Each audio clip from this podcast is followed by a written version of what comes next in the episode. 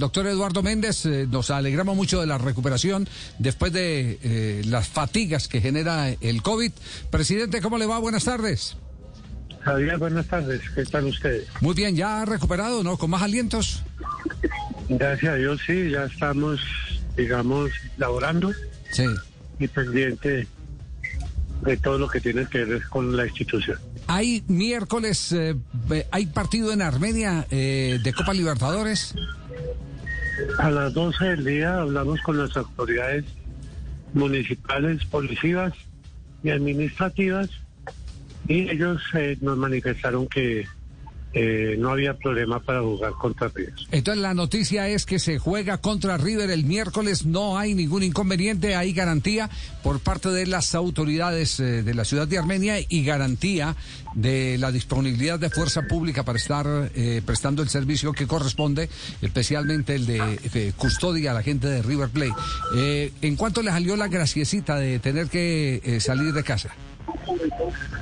Javier, yo creo que hecha las cuentas esta mañana, eh, el haber tenido que jugar estos partidos por ver a la ciudad de Bogotá, los gastos son aproximadamente 600 millones de pesos. 600 millones de pesos, eh, ¿Es, ¿ese es el hueco que le queda a Independiente Santa Fe?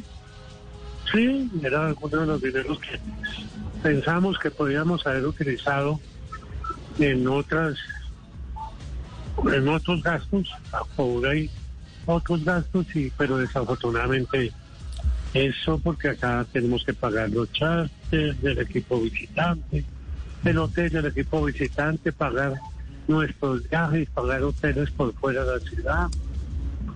Y desafortunadamente así nos tocó con Fluminense, ahora con River, hasta para los exámenes y las pruebas de laboratorio se aumentan y se aumentaron los costos. Sí, hay, hay alguna cosa eh, que le queda a uno flotando ahí que, no logra entender. ¿Ustedes por qué tuvieron que responder por un charter de más de 50 personas que eran las que traía Fluminense? Bueno, eh, eh, Javier, digamos que eso está preestablecido en el reglamento con Mebol y, y ante eso no tiene nada como pelear, como salir a discutir, sino simplemente es cumplir con un compromiso que se adquiere desde el momento que se gana el cupo y desde el momento que se acepta que se va a recibir una plata por participar en COP. los gastos varían totalmente. ¿Y no queda algo de excepción el que los charters que ustedes habían contratado más baratos no hayan podido funcionar? Pues, Javier, eh, miremoslo desde todo punto de vista. De pronto, nosotros hubiésemos sido los visitantes quién sabe si habíamos exigido lo mismo. O sea, miremoslo como tal, desde cualquier punto de vista, se ve que cada uno quiere sacar un poquito de ventaja. Nosotros en su momento queríamos la altura, no se pudo, y ahora pues nos tocará el miércoles pelear con la más dura, pero mientras que respiremos y mientras estemos vivos, la vida nos da oportunidades.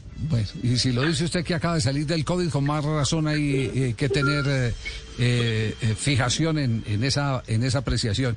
Mientras haya vida, hay esperanza, presidente. Sí. Así es, Bueno, un abrazo. quedamos pendientes entonces del desarrollo de, de, esta programación. Miércoles se confirma entonces las autoridades de Armenia prestan el estadio. feliz tarde, doctor Méndez. A usted, Javier, muy bien. Comunicación con Armenia. En Armenia eh, ¿Se dice algo a esta hora? Pues Javier, mire, eh, sí, toda la mañana hemos tenido contacto con la gente de Armenia.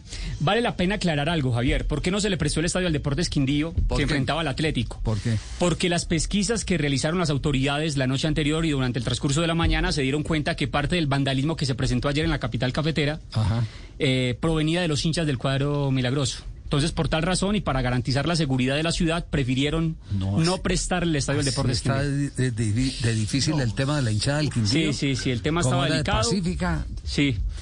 Entonces, por eso fue que finalmente el partido se tuvo que postergar por parte de la I Mayor. Pero eh, hablamos con el alcalde. Y mire, escuchemos este audio porque me parece que. A ver, qué dice el alcalde. Del todo, del todo, no está asegurando que el partido se vaya a jugar. Ay, oiga. Pues le dice al presidente de Santa Fe que sí, pero, pero a ver qué es lo que... Lo... El Deportes Quindío hoy contra un equipo de Cali. Por ahora mantenemos eh, la oferta para el partido con River Plate el día miércoles. Lógicamente, pues depende también de la situación de orden público. Si vemos que tenemos un deterioro o que puede afectar pues incluso la misma seguridad de los de la transmisión o de los jugadores, pues eh, no se hará. Pero hasta ahora mantenemos toda disposición y también los operativos de seguridad que haya lugar. No, pero es normal, claro, por supuesto. es decir, eh, hasta este momento haciendo el corte de cómo está el tema de seguridad, yo presto el estadio, pero, pero si hay. La situación pero si esto cambia. This is the story of the one. As a maintenance engineer, he hears things differently. To the untrained ear, everything on his shop floor might sound fine, but he can hear gears grinding or a belt slipping.